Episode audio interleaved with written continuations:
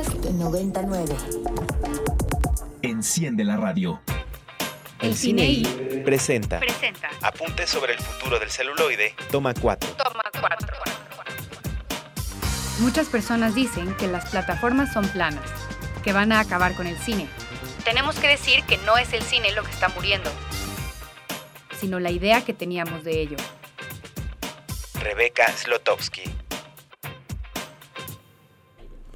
12 con 2 minutos del viernes 30 de junio del 2023 o no, dependiendo de si usted está escuchando este programa en vivo o lo escucha posteriormente en su versión de podcast, gracias a los buenos haceres de Ecaterina Sicardo y Daniel Maldonado, que semana a semana nos ayudan y nos recuerdan que hagamos las notitas para que puedan estar los textos de eh, los bellos podcasts que se desprenden de este programa. Yo soy el More y estoy muy contento de compartir micrófonos como es costumbre con mi queridísimo Ricardo Marín. ¿Qué tal? ¿Qué tal? Tenemos una hora más de El Cine y qué gusto. Tenemos todavía grandes invitados y muchos temas de qué hablar. Sí, está en los controles y en los comentarios también completando la mesa mi queridísima Jimena Betancourt. ¿Cómo estás, Jimé? Hola, muy bien. También queda una hora muy padre todavía, así que no se vayan. Sí, este, ya tenemos este en la cabina virtual a punto de entrar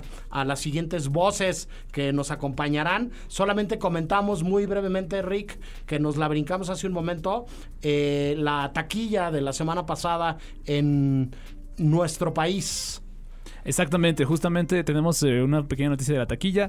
Este, como suele suceder en la época de verano, eh, la película de Flash es la película que está ahorita recabando más sobre Elemental, Elementos, que fue la que se estrenó la semana pasada. Como que no le. Y aún así, a ambas películas no les ha ido como del todo bien a nivel mundial en cuanto a números.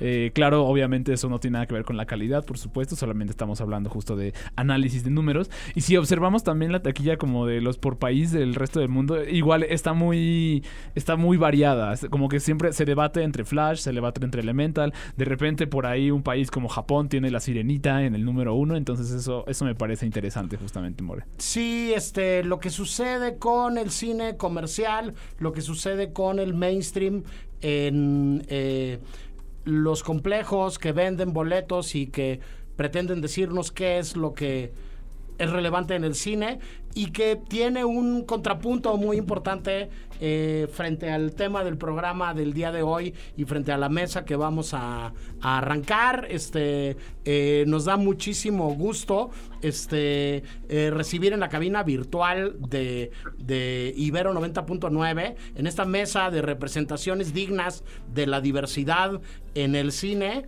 primero que nada a Luisa Almaguer, cantante, actriz y comunicadora trans, este, em, música, eh, protagonista de una de las películas, este, eh, que está haciendo como el, el eh, ajonjolí de todos los moles ahora con los Arieles, apareces por ahí en Huesera, este, Luisa, ¿cómo estás? Muy buenas tardes, gracias por platicar con nosotros. Bien, gracias por recibirme por acá virtualmente, que yo ando acá en Azcapo, entonces es un desmadre ir hasta la Ibero. No, está pero bien. Muchas gracias por, por, dejarme estar por acá y pues sí, allá ando en la huesera, oye. Este, ¿cómo llegaste, cómo llegaste a Huesera, Luisa? Cuéntanos un poco. Pues me, me buscó la. Oye, desmadre de la granja, la granja aquí día, oye. Eh, pues, Radio en vivo, señores. Ya, la video, güey. Este, pues me hablaron para hacer casting. Según yo entiendo, ahora entiendo, yo hice casting para ser de la novia, de la novia este, boxeadora. Ok. Pero quedó Mayra porque es una diosa de la actuación y pues ya yo me quedé en ese pequeñísimo papelito. Pero pues, eh, pues bastante chido porque todo el mundo vio la película. Entonces, aunque salga dos minutos, todo el mundo la vio y ya me siento yo bien famosa y bien arieleada. Oye, sí, diez, va a arrastrar con todo este año. 17 nominaciones este, eh, tiene, tiene Huesera y, y hablábamos hace un momento con tres directoras de fotografía que están nominadas a ese premio en la entrega de, de los Arieles de este año, que, que, creo que puede ser un año importante para, para los Arieles, para el premio de la Academia, que, que si le echan ganitas y le ponen un poco de coco, puede ser también algo que, que pues que dialogue con, con esta mesa que estamos arrancando y con, con lo que vamos a platicar estos minutos este, este, por acá. Pero no nada más está Luisa por acá, Rick. No, también se encuentra con nosotros este Castiel Mérigo. Eh, Castiel, ¿podrías hablarnos un poquito justo de tu carrera, presentarte aquí ante la audiencia del Cine por favor? Sí, claro. Bueno, pues yo estudio diseño gráfico, entonces ejerzo como diseñador. También estoy en una banda. De hecho, mañana tocamos aquí en Puebla. Y, bueno, pues es también soy soy papá de cinco gatos. La granja. Sí, sí tengo una granja aquí. Está bien, está bien. Y con nosotros también se encuentra Evolet Aceves. Igual, Evolet, muchas gracias por estar con nosotros. ¿Podrías presentarte aquí a la audiencia del cine, por favor? Claro que sí. Hola, ¿qué tal? Eh, muchas gracias por la invitación. Mi nombre es Evolet Aceves. Soy escritora, periodista cultural, fotógrafa, psicóloga este, y me da mucho gusto andar por acá para hablar de cine con ustedes. Sí, eh, nosotros eh, hacemos todas las semanas, les cuento un poco, un, un programa que tiene pues un truquillo con el, con el nombre de, de, esto que transmitimos desde hace 18 años. El programa se llama El Cine I y este cada semana hablamos de temas monográficos distintos. Y ahora este a propuesta de, la queridísima Caterina Sicardo Reyes este se nos ocurrió que había que dialogar con todo lo que está sucediendo en el en el entorno este no nada más a partir de del orgullo y la marcha y algo que podría parecer pues como un, un poco este pasajero a la hora de verlo en el calendario, sino de ver qué está sucediendo en el cine, en el arte, en las representaciones audiovisuales, este, con, con todo lo, lo que está vinculado con las disidencias, este, y con, con la manera de contarse, ¿no? Este, por ahí había un, un texto bien, bien interesante tuyo, Evolet, donde, donde cuestionas este, lo que sucede cuando se representa a las mujeres trans, ¿no? Y cuando interpretan a esas mujeres trans en contenidos audiovisuales, actores, este, cis, ¿no? Por poner un ejemplo, y propones una, una reflexión y un dilema muy interesante, pero a mí me encantó cómo cierras ese texto diciendo desde dónde estamos viendo el cine, desde dónde estamos mirando las películas, desde dónde las estamos mirando en tu perspectiva, Evolet. Sí, bueno, gracias por, por hacer esta observación y en efecto creo que es muy importante puntualizar el hecho de que una cosa es la identidad de género de las personas y otra muy distinta es la actuación, digamos, la dramatización, ¿no? Porque creo que un buen actor o una buena actriz puede y debe desempeñar el papel que se le que, que, que esté en sus en sus manos en el guion, ¿no? Eh, debe hacerlo independientemente de cuál sea su identidad como persona y cuál sea la identidad de género como actor o como actriz, de, digamos, del personaje, ¿no? Porque son dos mundos separados. Pero alguien que se diga buen actor o alguien que se diga buena actriz debe saberlo desempeñar a la perfección, así siendo el teatro o en la televisión o en el cine, pero debe saber apropiarse de ese personaje, ¿no? Hay muchos casos en los que no, por alguna razón, no, no, eh, digamos que no se puede, que, que, los, que los prejuicios del actor interfieren con el personaje. Lo vimos, por ejemplo, en El lugar sin límites, este, en, en, donde a Arturo Ripstein le, le costó trabajo encontrar a, a Cobo. ¿no? Fue, fue, digamos, un milagro que lo haya encontrado y quien lo supo hacer a la perfección. Eh, ahí digamos que había una sintonía entre el personaje y el actor, ¿no? Pero eh, no fue el caso así en Finlandia, esta gran, excelente película de Horacio Alcala, este, con Cuauhtémoc Jiménez. Eh, bueno, ahí está él, ¿no? Que de hecho está ahorita nominado como eh, mejor actor para los premios Ariel y junto con otras dos nominaciones, ¿no? Con Estrella para el vestuario y otra nominación más. Entonces, ahí está el ejemplo de cómo sí se puede desempeñar, que de hecho ya vemos a Cuauhtémoc Jiménez ya también con la película Que Viva México de Luis Estrada, ¿no? Que seguramente lo jaló de a partir de la de su actuación que tuvo en Finlandia como una mujer mushe, ¿no? Este, entonces creo que es importante tomar eso en cuenta porque hay muchos em, muchos comentarios que he escuchado ahí que dicen, no, es que las mujeres trans solamente son las únicas que deben eh, ser permitidas para actuar en papeles de mujeres trans. A ver, no, o sea, no, no, no tiene por qué ser así. ¿Por qué tenemos que enclaustrar la identidad de género de una persona, de una actriz, de un actor, para que solamente y eternamente desempeñe papeles en eh, como mujeres trans? A ver, no, es, eh, por ahí no va porque como vuelvo a lo mismo, ¿no? Creo que debe haber un, una, una profesión, un profesionalismo al desempeñar el papel, ¿no? Y este, bueno, pues ese es esa es como, como la esencia del texto, digamos. No sé, si, no sé si ustedes también tengan algo que decir al respecto. Luisa, Castiel, si tengan como una, una perspectiva también alrededor de este, de este, de este fenómeno que también resulta como justamente como una cuestión poco, un poco grisácea en ciertos, en ciertos sentidos. No sé, no sé si tengan ustedes, les gustaría agregar algo. Luisa, ¿tú qué dices? Sí, bueno, este, a mí me parece horrible esta situación del Cuautli o este actor que está haciendo de mujeres trans este, en todos lados, ¿no? A mí no me gusta, este, pues sí, digamos que en términos ideales, este, sería como algo muy chido que todos los actores pudieran interpretar a quien fuera, ¿no? Y sin ningún pedo que la Kate Blanchett eh, interprete a Malcolm X, seguramente lo haría increíble, pero sí hay una situación eh, política, de contexto histórico, este, en donde no ha habido ningún tipo de respeto o retribución para las y con las identidades trans. Entonces, en ese sentido, yo no estoy de acuerdo con que actores sí se interpreten en este momento de la historia eh, a personajes trans, porque hay una precarización de las actrices y de la, de la banda trans que está intentando entrar al cine y que no se le permite porque justo hay una transfobia tremenda que se disfraza justo de profesionalización de los actores, cuando no es así, es transfobia. Entonces, no podemos eh, seguir este, haciendo este tipo de cosas, pero en realidad a la, la, Ariel y al cine les vale madres, a los directores no les importa, no les importamos las personas trans, es el problema, ¿no? Si les importáramos, bueno, pues verían que existimos las actrices trans, que hay una gran, este,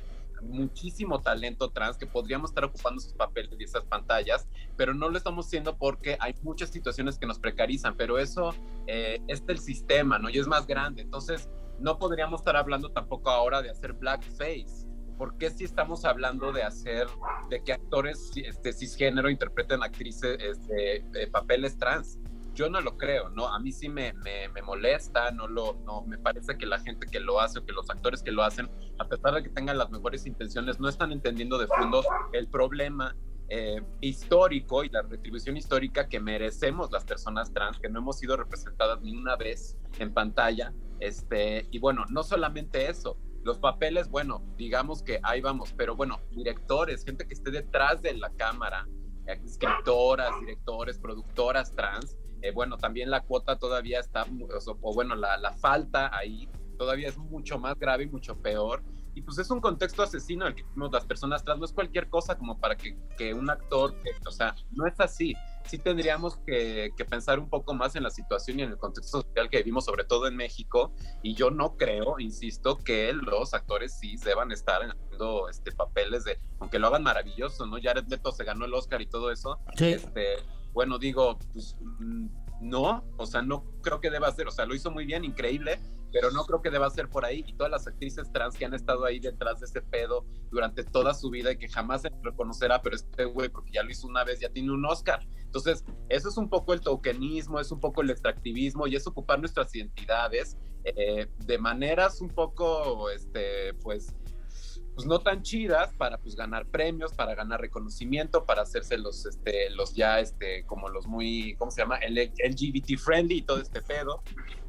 Entonces, yo no estoy de acuerdo y ojalá que este actor entienda y ya deje de hacer este papeles de, morra trans, güey, que pues no, habemos más morras trans, este, habemos actrices trans como para que haya un güey que copte los papeles de mujeres trans porque les parece que es femenino o algo por el estilo, ¿no? Correcto. Este, Correcto. Vamos a ir con algo de música. Quisiera regresar a hablar este eh, Castiel de Identificación Perdida, del, documental donde apareces tú, y a que regresemos a este tema que, que pone Luisa sobre la mesa y, y, algunos más de, de cuál es el papel del cine, de si lo está cumpliendo o no, de si nada más nos estamos este, haciendo locos con el elefante que está adentro del cuarto, ¿no? Este, y de, de todas estas cosas más, eh, estamos hablando de representaciones dignas de la diversidad en el cine, este, pero vamos a escuchar algo de música, ¿no, Rick? Vamos a escuchar algo de Sophie, una artista que yo amo y adoro y que es una suerte ídola y me entristeció mucho justo cuando me enteré de su muerte hace algunos años.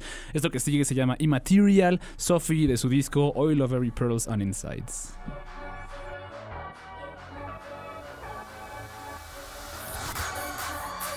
¿Qué escuchamos, Rick? Escuchamos una artista que se llama Sophie. Sophie era una artista trans, eh, principalmente responsable por el tener en sí al sello PC Music. Eh, ella fue de las grandes, de las fundadoras y grandes colaboradoras del sello PC Music, que es un sello de música maravilloso, que ya desafortunadamente va a dejar de producir nueva música. Eh, no obstante, no quería dejar de la oportunidad de poner a Sophie esta canción que se llama este, Immaterial, divertidísima. Y pues nada, para hablar de este tema justamente de representación digna de identidades disidentes en el cine, Mora. Sí, este, seguimos este, platicando con eh, Evoleta Cebes, con Luisa, con Castiel Merigo. Y Castiel, tú protagonizaste un documental que se llama eh, Identidad Perdida. ¿Cómo, ¿Cómo nace este proyecto cinematográfico? ¿Cómo es que decides entrarle y participar en, en este retrato que se construye de tu persona? Bueno, pues eh, todo ocurrió porque Axel estaba buscando a una persona para hacer el documental, entonces pues un, un, amigo en común le pasó mi contacto, platicamos, nos llevamos muy bien. Y entonces decidió pues elegirme para el documental. Yo, yo no sé, como que no, no esperaba que fuera un proyecto tan grande y en ese entonces yo tenía más o menos un año en terapia hormonal y, pues como que estaba muy muy feliz de poder hablar de eso, de compartir mi experiencia.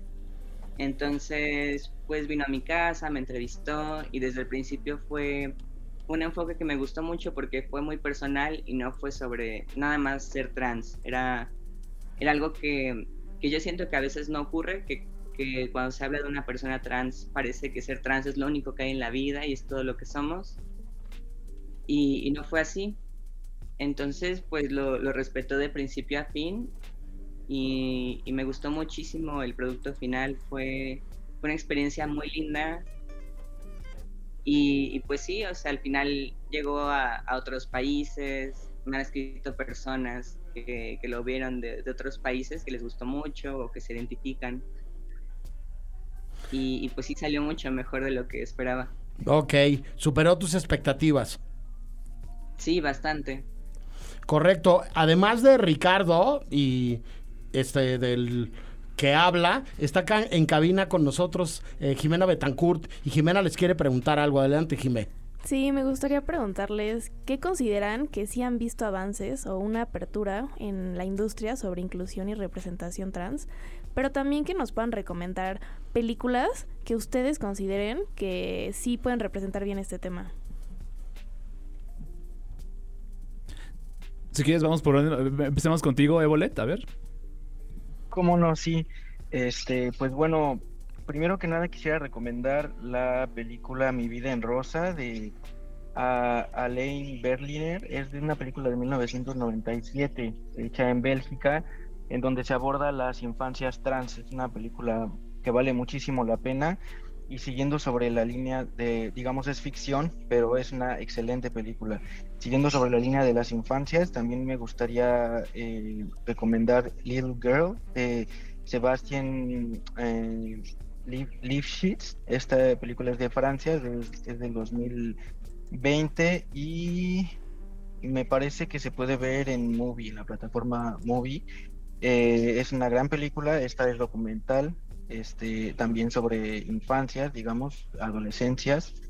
Eh, uh, uh, bueno, El baile de los 41 también es una gran película. Eh, esta es mexicana. Eh, el director es, es, David Pablos. es del 2020. Eh, también Javier Dolan, canadiense, en 2012 sacó la película Lawrence Anyways, que es una muy buena película. Este, igualmente ficción, muy, muy buena, muy buena fotografía, muy buena historia, guion. Eh, Finlandia, Finlandia es esta de la que estaba hablando de Horacio Alcalá, en donde tanto Noé Hernández como Cuauhtémoc Jiménez desempeñan un excelente papel. Este, y bueno, también el vestuario, lo, quiero mencionar, hecho por Estrella, que es una, una mujer mucha de, de la de, del istmo de Tehuantepec. Este, es, es producida entre México y España y bueno, muy, muy, muy buena película también.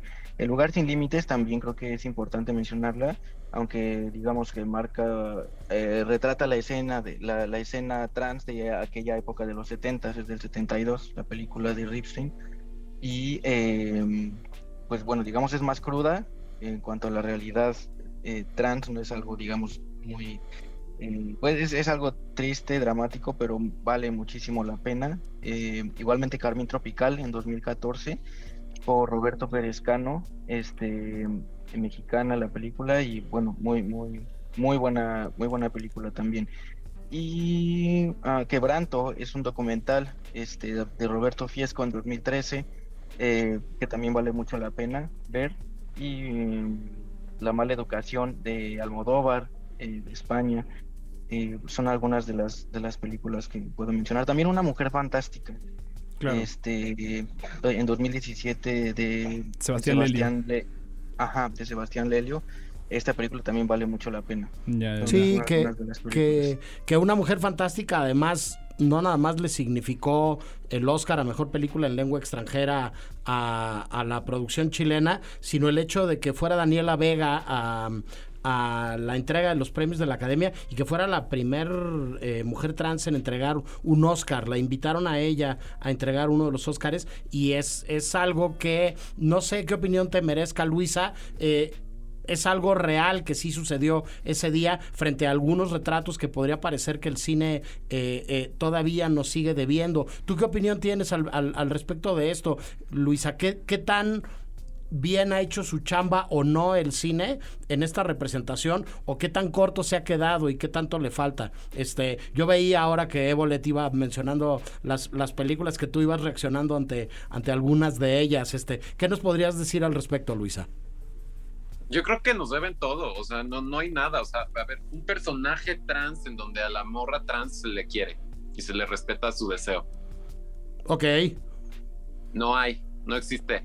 No hay un personaje trans en la historia del cine en el que nos podamos realmente identificar mucho de las morras trans precarizadas, este, de la periferia, morenas, mexicanas. Todavía es muy difícil, no existe. Pero además, sobre todo hay una situación que la representación no se va a lograr si no tenemos mujeres trans también detrás de las cámaras escribiendo los guiones. Entonces eso no está pasando.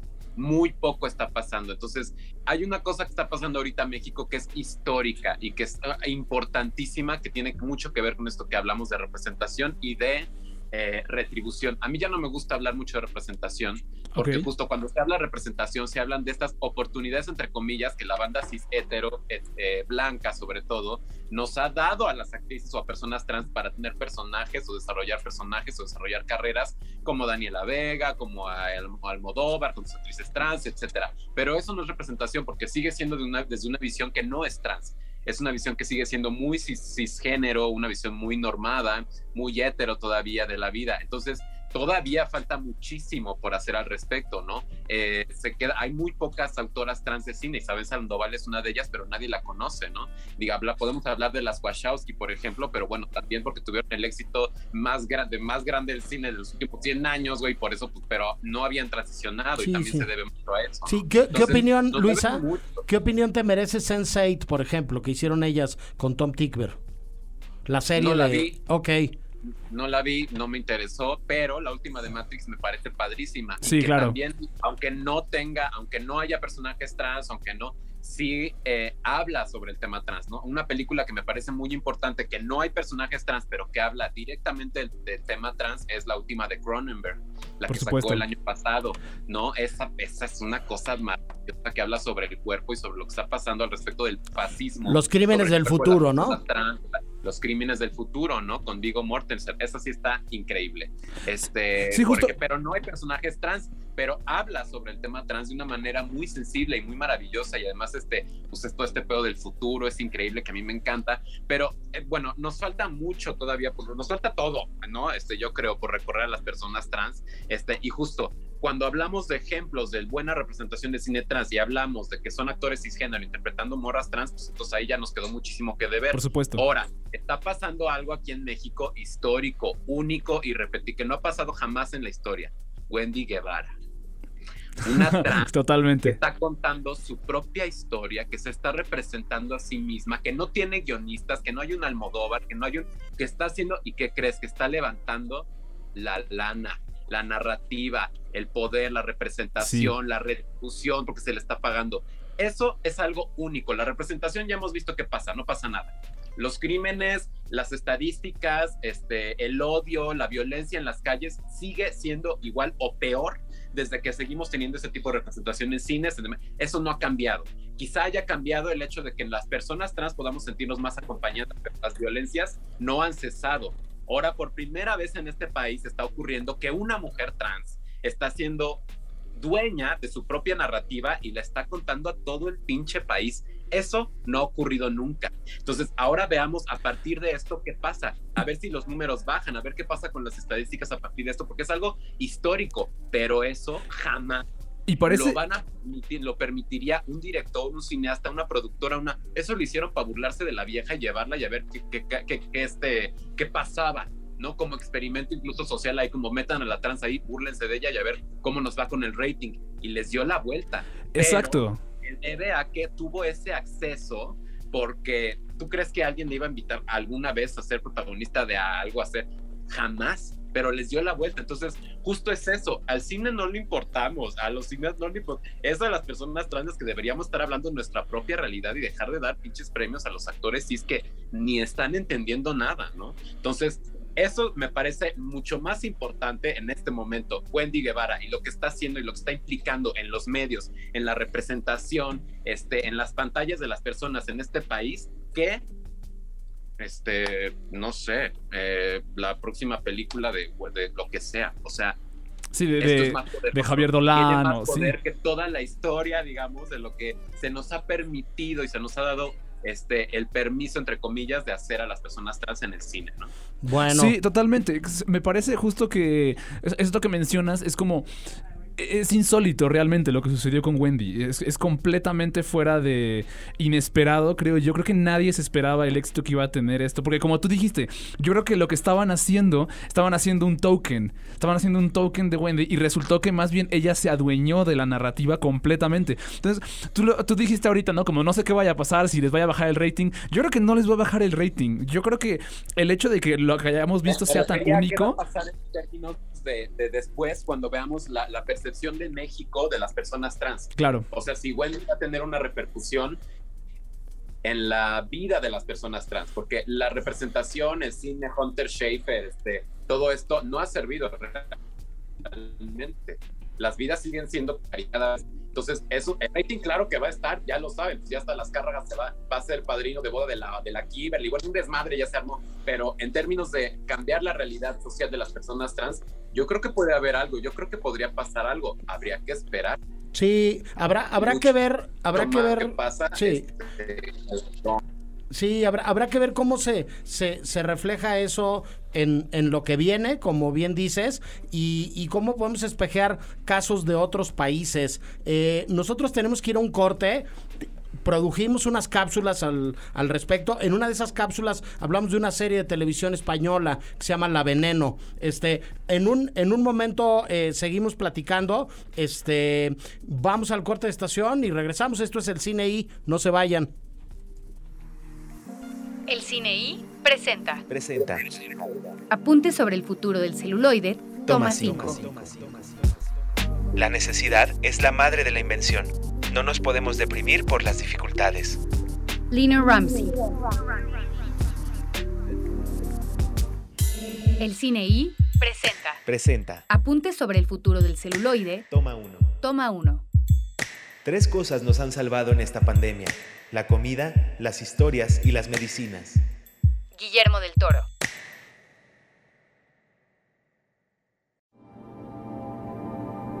Ser hombre para mí es algo muy flexible, tanto como ser mujer o ser no binario.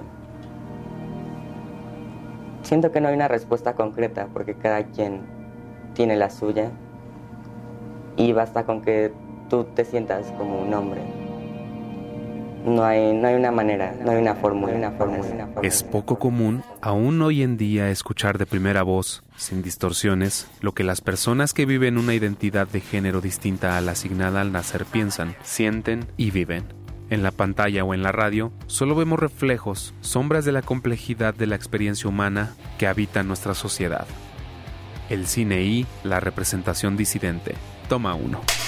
Así parece estar construido el documental Identificación Perdida, dirigido por Axel González, donde Castiel, un hombre transgénero, reflexiona acerca de su identidad a través del género, las formas en las que transgrede este concepto y cómo influye en la percepción que tiene de él mismo y el mundo que lo rodea.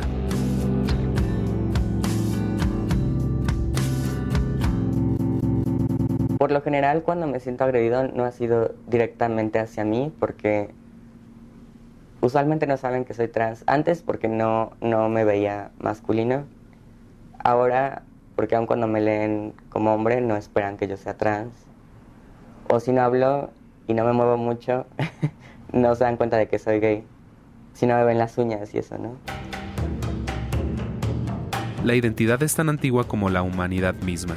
Por otro lado, también lo es el miedo. Sin embargo, como lo cuenta Castiel Merigo, el miedo a veces empuja a las personas a ser desterradas de sí mismas por agentes externos, despojando al individuo de toda sensación de seguridad y control, haciendo aún más complicados los procesos de encontrarse. Lamentablemente, no es ajena una mirada hacia estos procesos desde un lugar discriminatorio. En los años 50, con Yo quiero ser hombre, René Cardona narra la historia de Divina, una mujer que heredará una gran fortuna con la condición de casarse con su primo segundo, Pablo, a quien aún no conoce, por lo que idea el plan de hacerse pasar como alguien más, Panchito. Es curioso. Tengo la sensación de haber vivido este momento antes. Sí. En una reencarnación anterior. Nada más que tú no eras hombre, Panchito.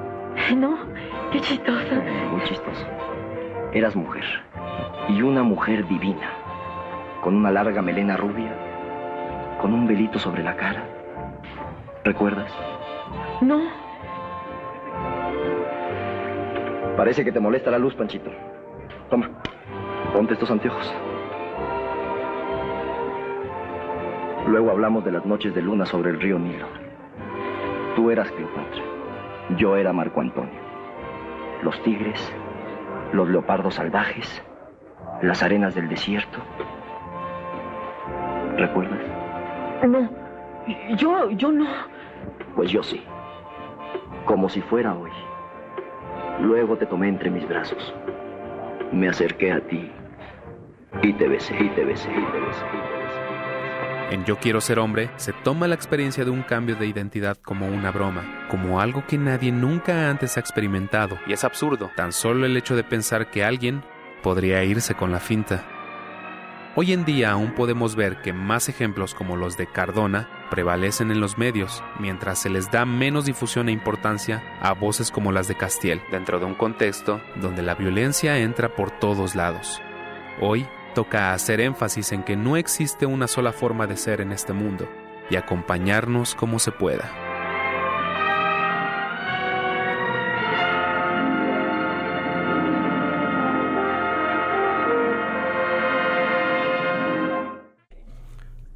Hola de nuevo, esto es el cine y la representación de lo trans en las películas o algo parecido a esto. La primera cápsula que acaban de escuchar ustedes fue escrita por Emilio Rubio, que no pudo estar con nosotros el día de hoy en el programa, pero le agradecemos y lo felicitamos por su debut como guionista de este programa. La segunda cápsula que escucharemos en unos momentos fue escrita por Ricardo Marín, que está a mi diestra. ¿Cómo tal? estás, Rick? Todo bien, todo bien. Estamos emocionados aquí. Tenemos excelentes invitados y nos queda todavía bastante programa. Está también en la mesa y en los controles de la consola Jimena Betancourt. Hola de nuevo, Jime. Hola de nuevo, aquí seguimos, emocionados por los últimos 20 minutos. Sí, y seguimos platicando, empezamos hace un momento, pero continuamos en este fragmento de, de programa con Evolet Aceves, con Luis Almaguer y con Castiel Merigo. Eh, esta- sí, justo esta primera cápsula tenía mucho que ver con, con tu, con tu historia, Castiel, y la razón por la que también estás en esta mesa, justo. ¿Cómo fue, cómo fue, cómo lo construiste junto, junto con el director, este retrato? Eh, bueno, pues fue, fue más conocerme como persona, sobre cómo fue mi proceso de darme cuenta de que soy trans, eh, las películas que me influenciaron, la música. La música me influyó muchísimo desde, desde niño.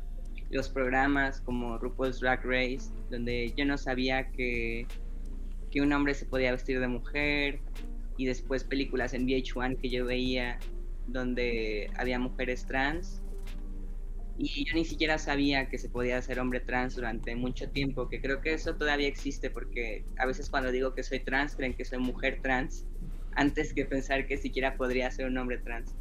Eh, entonces pues fue contarle toda esta experiencia a Axel y también que viniera a mi casa fue muy importante para mí porque en mi casa pues pudo ver más de quién soy, cómo vivo, eh, los colores que me rodean, todo este ambiente que, que, pues además es la casa donde yo he vivido siempre, entonces es una casa que pues siempre me abrazó durante todas mis dudas, conflictos y, y fue eso, fue conocerme como persona y después como persona trans. Sí, una serie de puentes que la cápsula que, que propone Emilio van desde la época de oro del cine mexicano y un, un director clásico como René Cardona, ¿no?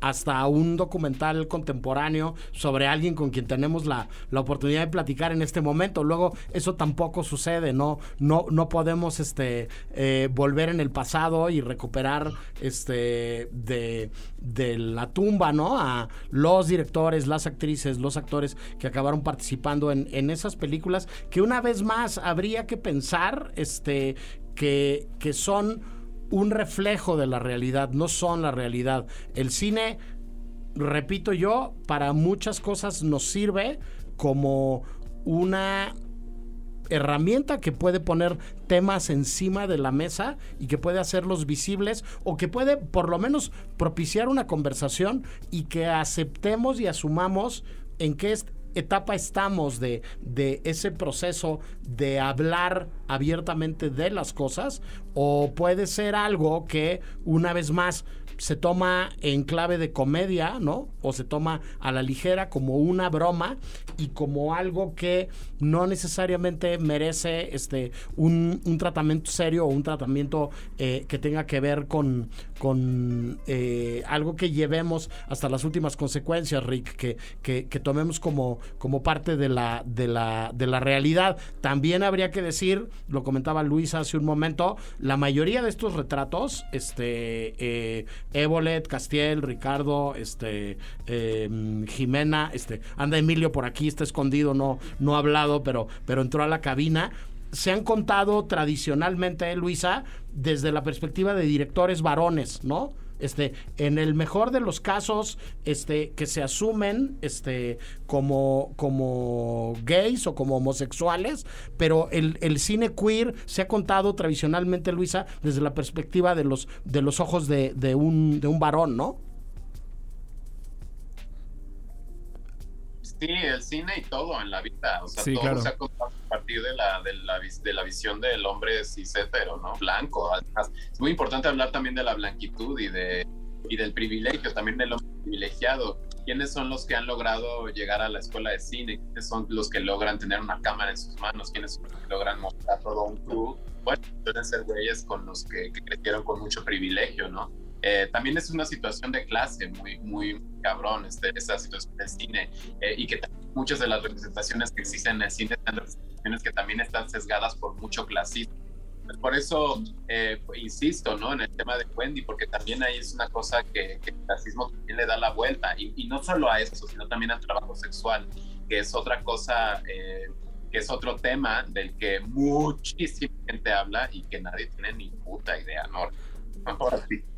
Sí, sobre, sobre los, los títulos que se mencionaban hace un momento, Evolet, estaba Quebranto, por ejemplo, de Roberto Fiesco, donde, donde me parece que ahí también hay un hay una propuesta, Evolet, y un, un retrato interesante, ¿no? Y definitivamente, porque habla eh, sobre esa clase trabajadora eh, con sus sueños, ¿no? Lo ponen en, en, pone los pies en la tierra a través de esa película y además con una muy buena eh, una muy buena dirección, una muy buena fotografía. En el, en el caso de, de Wendy, yo la verdad no estoy muy contenta con este boom que está teniendo porque mm, no me parece que sea de una dramatización, sino que es un testimonio, un testimonio compartido y no, no, no creo que sea la mejor manera de, de digamos, de reflejarlo, pero creo que es, eh, es importante también que se le dé espacio a, a su voz, a su testimonio, no como cine, sino como testimonio, porque pues sí, digamos que de en una carrera profesional, pues no, no, no, no la hay, ¿no? Eh, pero por ejemplo hablando, hablábamos también sobre el papel tan importante que tiene. Perdón. ¿Perdón? Ah, Bueno, Luis- hablando también Ajá. sobre el, el papel de las mujeres en el cine, ¿no? quién está detrás de la cámara, también me parece muy importante mencionar a Ángeles Cruz.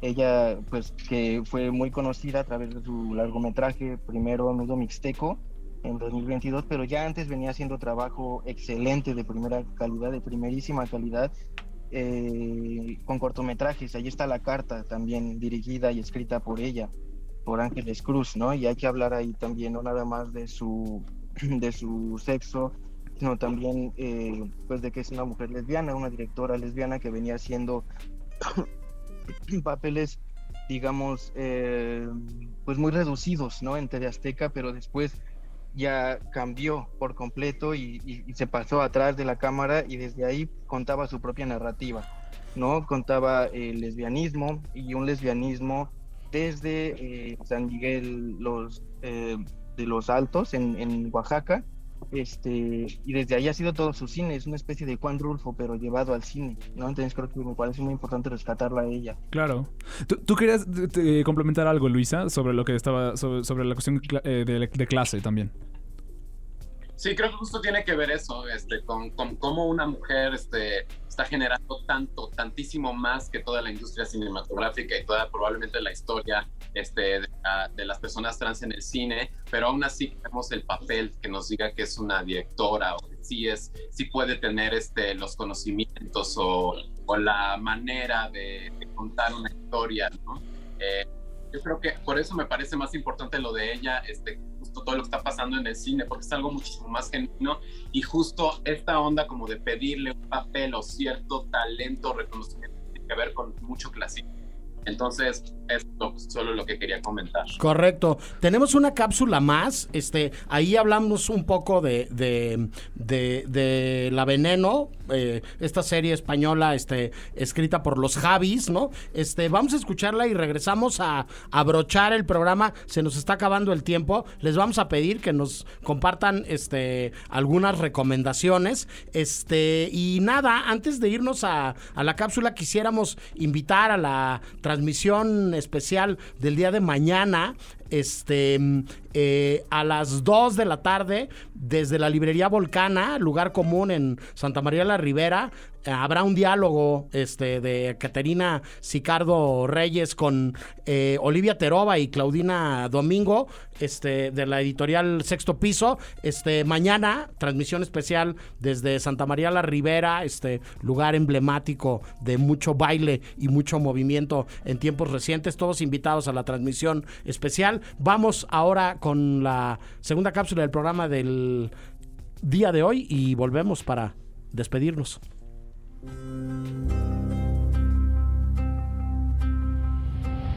La mirada es siempre engañosa y diferente. Desde donde se observa algo incomoda a unos y complace a otros.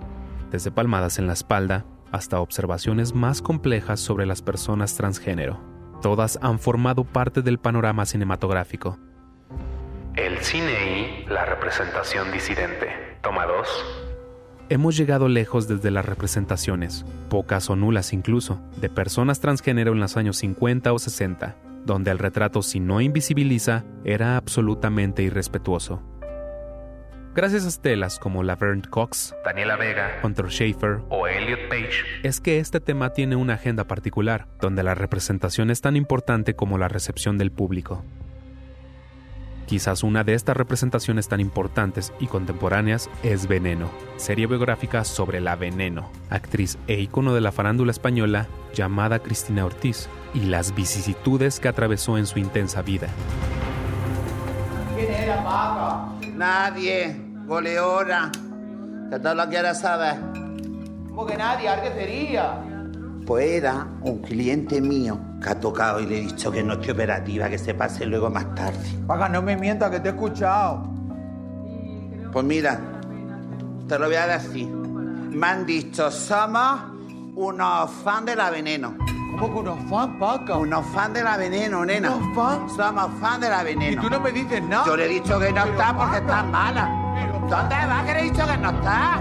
¿Dónde vas a estar corriendo?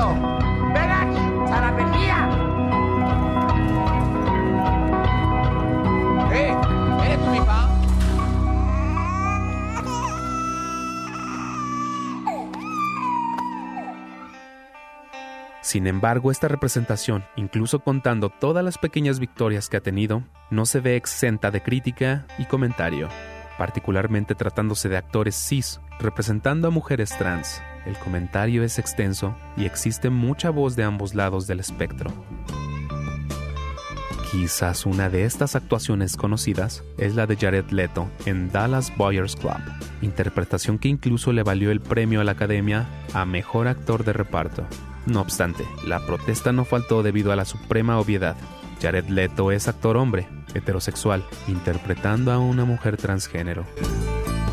Hey, hey, hey! Jesus fucking Christ, you fucking idiot! I've been looking for you, Lone Star. Now I could have killed you? Huh? I feel better. I wanted to thank you. Well, good for you. Now get the fuck out of my car. I need more of that cocktail shit you got. Listen, Tinkerbell, unless you got more cash or new clients, I'm busy. Now get the Let's fuck out just of my car. Let's just do this quickly so I can get the fuck out. You got enough for 20 of us? Yep. You know what? You don't deserve our money. You homophobic asshole. Toodaloo.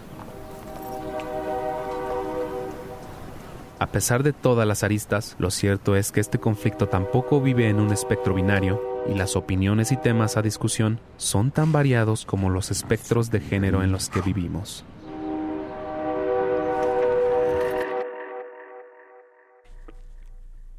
No está pensado esto desde un espectro binario. Ricardo Marín, Sí. quien escribió esta cápsula. Sí, lo hice pensando justo como co- teniendo en cuenta como estas dos posturas que tenemos en esta mesa. Justamente tenemos la postura de Luisa, que es que ella eh, dice que no se debería, que los actores cis no deberían de interpretar, mientras que Evolet, que tuvo que abandonarnos re- brevemente, este, no, este, ella, ella no está de acuerdo, ¿no? Se me hacen posturas, digamos, igual de respetables, creo yo. Este, pero bueno, quería, que, por eso hicimos esta, esta cápsula y por eso queríamos eh, hacer el, el diálogo entre estas, entre estas ponentes, justamente. Sí, este, decir que también la construcción de estos retratos, en concreto eh, La Veneno, ¿no? Eh, esta serie de televisión que se hizo en España, escrita y producida por, por los Javis, ¿no? Javi Ambrosi y Javi Calvo, responsables y papás también de una cosa que a mí me parece maravillosa y divertidísima. A la mitad de la gente a la que se le he recomendado este, no está de acuerdo conmigo, que es una obra de teatro convertida en película que se llama La Llamada, que me, que me parece encantadora. Y también los papás de, ¿cómo se llama? De otra serie de televisión muy, muy divertida que se llama Paquita Salas, ¿no? De una agente de talento Este, ahora toman esta historia que es de todos conocida, de lo que la prensa rosa suele llegar a calificar como, como juguetes rotos, ¿no? Como, como este personaje que a fuerza de utilizarlo y de explotarlo, Rick, este, terminaron destruyéndolo, ¿no? Este, y que habla, pues también del el tipo de representaciones que este, se hacen desde donde hay recursos, donde hay cierta industria de, de estos personajes, Rick. Exactamente, sí, creo que justo eh, se trata un poco de observar y tratar de tratar de como ver cuáles son las diferentes modos de pues de representación por más este atrasados creo yo que logremos que logremos estar creo, que sí le debemos todavía mucho a ciertas comunidades de gé- género disidentes creo yo en especial en el cine y en los medios también incluso de nuestra parte por lo cual este es nuestro justo fue nuestro esfuerzo de Sí, muchísimas gracias por acompañarnos. Les pediría rapidísimo para despedirnos una recomendación de una película, una canción, un libro, este, eh, un personaje, algo que nos pudieran dejar para que eh, el tema y la mesa se quede solamente como el punto de partida de una conversación en la que podríamos continuar muchísimo tiempo. Evolet, muchas gracias por acompañarnos. ¿Tú qué dirías? Eh, bueno, para, para cerrar, creo que me, me, gustaría recomendar, bueno, creo que todas las películas que comenté al inicio, cualquiera de esas películas son, son muy, muy recomendables. Y hablando de libros, pues acabo yo de eh, sacar mi, mi primera novela que se llama Tapizado Corazón de Orquídeas Negras eh, por Tusquets. Y bueno, está, está ya, ya a la venta, se eh, salió este mes justamente. Y pues bueno, habla un poco, eh, bueno, bastante de este, de este tema que estamos tratando aquí. Muchas gracias, Ebolet. Luisa, un millón de gracias. Muchísimo gusto. ¿Tú qué nos recomiendas? Este, yo les recomiendo, ay, no sé, ahorita no estoy viendo nada, no, no, este, estoy viendo The Americans, güey, así nada que ver. Está bien. Estoy viendo, pues es que yo me la paso viendo la Wendy ahorita, estoy fascinada con el fenómeno de la Bueno, Wendy. pues la Wendy. Yo creo que va a pasar algo increíble. La Veneno, por supuesto, es una serie que recomiendo altamente, ¿no? Y que es como, dude, ahí están las actrices trans. Y no solamente tienes a tres, tienes a 40 actrices trans de 40 edades diferentes, haciendo un papel en sus 40 epa- e- épocas de la vida. Y no necesitaron a un pinche actor cisgénero para que se, porque pues no. Entonces, eso me parece un gran ejemplo. Y pues bueno, seguir también a las Watch Out y a ver qué chingados les sale. Eso. Eh, bueno, Isabel Sandoval. Isabel Sandoval ¿no? Este, Correcto. eh, es una de las cineastas este, pues, más, eh, ella me encanta. Muchas gracias, Luisa. Un gustazo. Gracias. Eh, Castiel, ¿tú qué dices? Yo les recomiendo muchísimo Hedwig and the Angry Inch. Es un musical, es excelente, es de mis películas favoritas y es muy divertida, entretenida y al final creo que hay una gran reivindicación de cómo ser trans, pero no a fuerza vivir en el binario, que también es una imposición, aun cuando uno se da cuenta de que es trans. En el docu que protagonizas salen unos tatuajes ahí que dialogan con Hedwig and the Angry Inch. Muchas gracias, Sí, Castiel. Jime, ¿tú algo? A mí me gustaría recomendar Tangerine, que es una peli de Navidad. Y creo que sí embona muy bien. Ricardo Marín. Las mías ya las dijeron justamente, ya la dijo una Castiel, que es Hedwig and the Angry Inch, y la otra es también Tangerine de Sean Baker, justamente un peliculón. Sí, este, yo personajes, ya que hablábamos de España y de actrices, este, de personalidades trans, pues ahí están Vivi Anderson, eh, Antonia San Juan y muchas y muchos más. Muchísimas gracias a todos los que han hecho posible las mejores dos horas de nuestro mejor día laborable de la semana. Eh, yo soy el More y nos podemos ver en muchos lados, pero seguro, seguro, nos vemos muy pronto en el cine. Adiós. Grabando. El cine. Toma dos. Berlín, Morelia, Tesalónica, Toronto, Guadalajara, Jerusalén, San Cristóbal de las Casas, Locarno, Guanajuato, San Sebastián, Puerto Escondido, Portland, Querétaro, En 17 años caben muchos viajes, cientos de transmisiones y muchas entregas de premios. El cine I o un buen pretexto para hablar en la radio de lo que más nos gusta. El cine y. El cine I. Por Ibero 90.9. Para más contenidos como este, descarga nuestra aplicación disponible para Android y iOS o visita ibero909.fm.